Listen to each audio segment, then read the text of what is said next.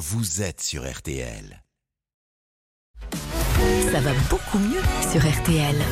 Tous les matins, le docteur Jimmy Mohamed nous donne des conseils santé. Et ce matin, Jimmy, bah, vous revenez sur un chiffre. hein. Près d'un Français sur cinq souffrirait de ce qu'on appelle la maladie du foie gras. Alors là, il va falloir nous expliquer. les- Voilà, et c'est d'autant plus effrayant, docteur, que cette maladie est une maladie silencieuse, pas de symptômes jusqu'à un stade tardif, et elle serait favorisée par une mauvaise alimentation. Oui, alors pour faire très simple, le foie, on sait que c'est un super organe. Mhm. Il a un rôle de filtre et il va éliminer notamment les toxines. Mais il va aussi faire plein de choses et notamment réguler le métabolisme des glucides, c'est-à-dire des sucres, et des lipides, c'est-à-dire du gras. Mhm. C'est donc lui qui va convertir le sucre et le gras de notre alimentation sous forme de réserves. Et ces réserves, il pourra les mobiliser et les réutiliser en fonction des besoins de l'organisme. Sauf qu'à consommer trop de sucre ou trop de gras, le foie devient en quelque sorte saturé, c'est ça? Exactement. Lorsque vous avez une alimentation trop sucrée ou trop grasse et que vous ne vous dépensez pas suffisamment, eh bien, au bout d'un moment, votre foie, il sait plus quoi faire de ce sucre et de ce gras en excès.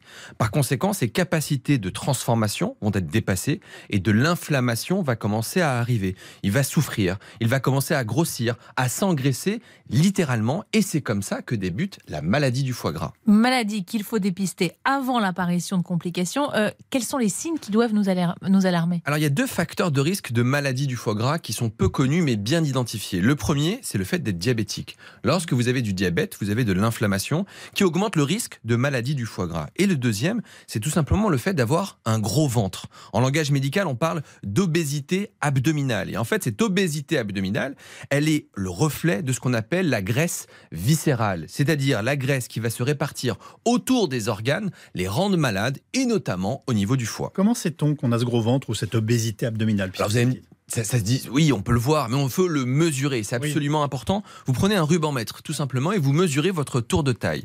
Chez la femme, s'il est au-dessus de 80 cm et chez l'homme au-dessus de 94 cm, eh bien, c'est un facteur de risque majeur de maladie du foie gras. Bon, là, tous les auditeurs vont se mesurer. Euh, non, mais c'est vrai. Et si- si- S'ils sont plus, ils sont pas forcément malades. critère. C'est important de le dire quand même. Comment on fait le diagnostic? Eh ben dans ces cas-là, vous allez voir votre médecin et vous faire un bilan, un bilan sanguin pour contrôler les marqueurs du foie et faire d'autres tests, notamment ce qu'on appelle un fibrotest sur une prise de sang, parfois une échographie abdominale où on voit le foie qui est gros, et puis parfois utiliser un petit appareil qui va faire ce qu'on appelle un fibroscan, qui ressemble un peu à une échographie et qui va mesurer l'élasticité et la dureté du foie. On parle de fibrotest et de fibroscan car la maladie du foie gras, elle peut évoluer vers une fibrose. Et cette fibrose, c'est la destruction du foie qui arrive ensuite sous la forme de cirrhose. Alors, on a donc compris que la maladie du foie gras est fréquente, potentiellement très grave, qu'il faut la suspecter quand on a une obésité abdominale ou du diabète.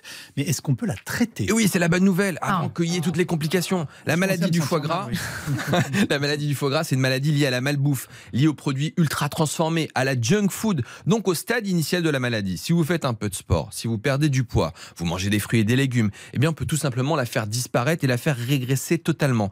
Une nouvelle étude montre qu'en faisant juste un peu de sport et en surveillant votre alimentation, non seulement on fait disparaître la maladie, mais on diminue le risque de mourir de maladies liées aux maladies cardiovasculaires, de cancer ou toutes causes confondues. Donc, ce qu'il faut retenir ce matin, c'est que le sport et l'aliment sont très certainement les premiers de nos médicaments. Ça, ça devrait être notre devise. presque. Sport, fruits et légumes. Merci beaucoup, docteur Jimmy.